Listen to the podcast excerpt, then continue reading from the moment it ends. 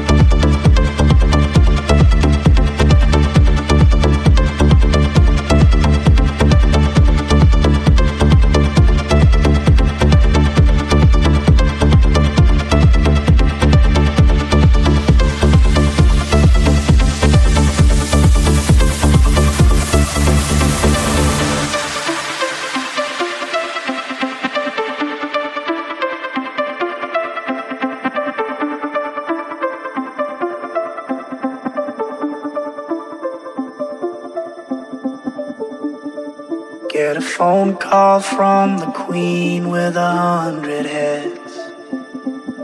She says that they're all dead. She tried the last one on, couldn't speak, fell off, and now she just wanders a hall, thinking nothing, thinking nothing at all. Once there was a man had a little too much time on his hand and never stopped to think that he was getting older. But when his night came to an end, he tried to grasp for his last friend and pretend that he could wish himself health on a four leaf clover.